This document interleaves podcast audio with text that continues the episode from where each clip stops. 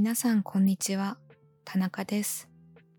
最近動画を編集しているとパソコンがすごく熱くなるのでちょっと心配です。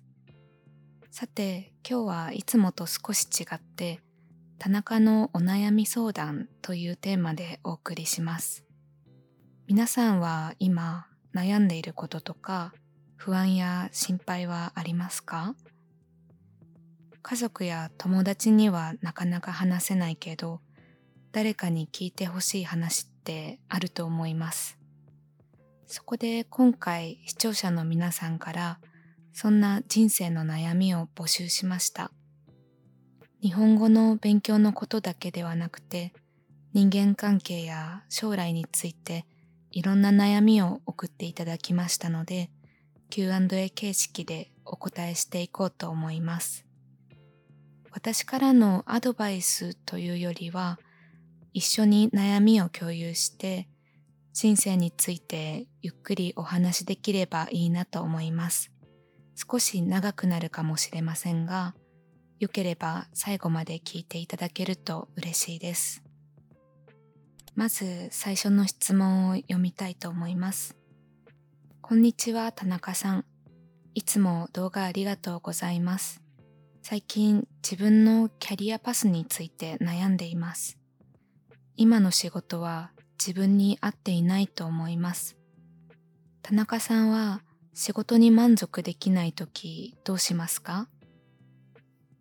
仕事ってたとえ休みの日があってもやっぱり一日のうちの多くの時間を占めるものですからそれが自分に合っていないのは辛いですよね。今仕事をしている時間は無駄なんじゃないかって感じることもあるかもしれません。でも私は合わない仕事をしている時間も決して無駄ではないと思います。なぜかというと、合わない仕事をするたびに自分に合っている仕事に近づけると思うからです。一つの仕事にもいろんな要素がありますよね。例えば職場の人間関係、お給料、休み、会社の場所。お給料が少なくても休みが多い方がいいと考える人もいるし、家から職場が遠くても人間関係のいい職場で働きたいと考える人もいて、答えは一つではないと思います。合わない仕事をするたびに自分がどの要素を大事だと思うのか、逆にどの要素はそれほど気にしないのかが、だんだんはっきり分かってくるのではないでしょうか。初めから自分にとってパーフェクトな仕事を見つけることはできなくても、少しずつ理想に近づいていければいいんじゃないかなと思います。次の質問です。最近長時間何かに集中するのがすごく難しいと感じます。専門の勉強に専念するために日本語の勉強を先延ばしにしているのにそれさえも後回しにしてしまいます。それがとても辛いですがどうすればいいかわかりません。田中さんはどうやって毎日モチベーションを保てるのか教えてもらえたら嬉しいです。長時間集中できないっていう同じ悩みを持っている方は多いんじゃないでしょうか。私の個人的な意見としては、別に長時間集中しなくてもいいんじゃないかなって思います。世の中には、例えば3時間休憩なしで勉強できる人もいますが、自分に合ったリズムを見つけるのが何よりも一番だと思います。私は昔から長時間集中するのが得意ではありませんでした。大学の90分の授業もいつも長いなぁと感じていました。ある時、自分が一番集中できる時間は25分間ぐらいだということに気づいて、それからは25分くらい勉強や作業をしたら休憩したり別のタスクをするようにしています。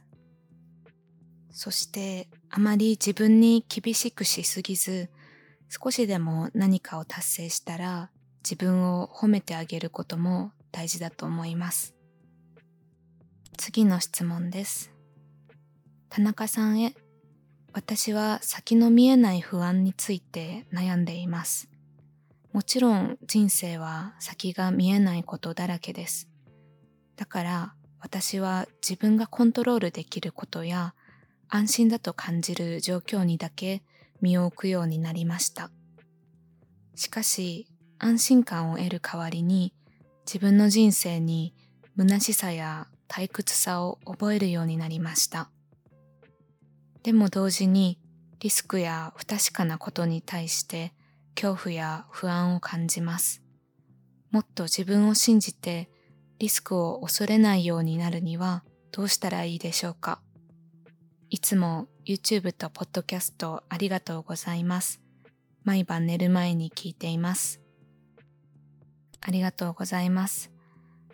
私もこの質問者さんの気持ちが本当によくわかります。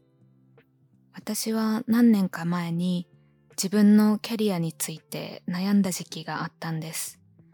安全な道にとどまるか、リスクのある新しい道を選ぶか、とても迷っていました。友達に相談すると、彼女はこんなことを言ってくれました。新しい道を選ぶのは不安だけど、今のまま安全な道に行っても不安でしょ？結局不安なんだから、どっちの不安を選ぶかだよ。私はこの言葉に新しい道へ進む勇気をもらいました。多分質問者さんも今リスクのない道を選んでいることについて安心よりも不安を感じていると思うんです。どっちみち不安なら少し勇気を出してリスクのある不安の方を取ってみるのもいいかもしれません。次の質問です。こんにちは、田中さん。私の今年の目標はテコンドーを習うことです。でも自分より年下の子供たちと一緒にレッスンを受けるのがちょっと恥ずかしくて一歩踏み出す勇気がありません。どうしたらいいですか？いいですね。ぜひチャレンジしてみてほしいです。私の場合は何かやりたいことが見つかった時、とてもシンプルに考えるようにしています。それは時間とお金が許すならやるということです。なぜかというと、私はやりたいことがあるって本当に素晴らしいことだと思うからです。やりたいことが見つからないって悩んでる人はとても多いです。そんな中でやりたいことを見つけたのはとてもラッキーなことだと思います。せっかくやりたいことに出会ったのに行動しなかったら、それはやりたいと思わなかったことと同じになってしまいます。それってすごくもったいないことだと思うんですね。確かに年下の子供たちと一緒にレッスンを受けるのは自分は恥ずかしいと感じるかもしれませんが、子供たちはそんなことを気にしないと思いますし、むしろ自分より年上のお兄さんやお姉さんがいたら嬉しいんじゃないでしょうか。やってみてうまくいかなくても、それはそれで一つのいい経験になると思うので、まずは挑戦してみるのがいいと思います。応援しています。次の質問です。会社でリーダーとして働いていますが、私は少し厳しい上司です。小さなミスでもちゃんと原因や対策を出してほしいです。忘れたとか気づいていなかったという理由は受け入れられません。そんなに厳しくしたくはないけど、チームをいい状態にする方法を思いつきません。何かアドバイスはありますか？リーダーは責任を取らないといけない立場なので、部下にきちんと仕事をしてほしいと思うのは当然ですよね。この質問をいただいてから、いいチームってどんなチームかなって考えてみたんですけど、私はみんなが言いたいことを言えるということが一番大事じゃないかなと思いました。上司も部下も関係なく自分の意見を我慢せずに小さなことでも報告したり相談したりできるのがいいチームだと思います。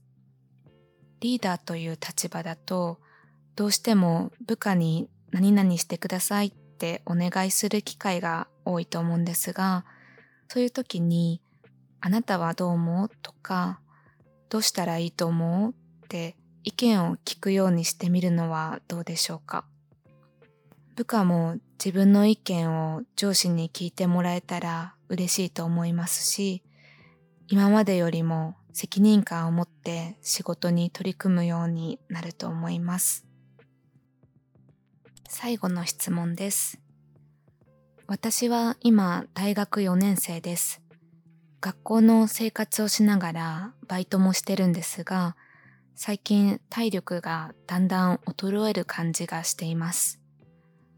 大学1年生から約4年ぐらい働いているんですが、今は心の余裕もなく何をしてもすぐ疲れます。なので、だんだん外出を疲れることだと感じるようになりました。これは人生のスランプかなと思うんですが、田中さんもこんな風に感じたことがありますか？もしあったらどうやって克服しましたか？私も最近同じことをよく思います。質問者さんと同じで、私も以前は外に出かけるのが好きだったのに、最近はすぐ疲れてしまって、体力を回復するのにも時間がかかるようになりました。年齢を重ねると、前まで当たり前にできていたことができなくなったり、楽しいと感じていたことを同じように感じることができなくなったりしますね。でもそれはできないことが増えたんじゃなくて、新しい人生の段階に入ったということなんじゃないかなと思うようにしています。それは別に悲しむ必要はないことで、また今の自分に合った新しい生き方とか楽しみを見つけられるといいんじゃないかなと思います。例えば私の場合、昔は外に出かけて友達と会うのが好きでしたが、ある時から出かけるよりも家に友達を招くのが楽しいと思うようになりました。家を掃除して友達の好きそうなおやつや飲み物を準備するのは楽しいです。質問者さんも今までとは違う方向で何か新しい人生の楽しみを見つけてみてはいかがでしょうか？はい、今回はここまでとなります。たくさんのお悩みを送っていただいて、今回紹介できなかったものがまだまだあるので、また今度第2弾の Q&A をしたいと思います。もし悩みを聞いてほしいという方は概要欄のリンクから送ってください。さて、今回もエピソードに出てきた単語や表現をいくつかピックアップして PDF を作りました。無料なので概要欄のリンクからぜひチェックしてください。それでは今日も聞いてくださりありがとうございました。また次回お会いしましょう。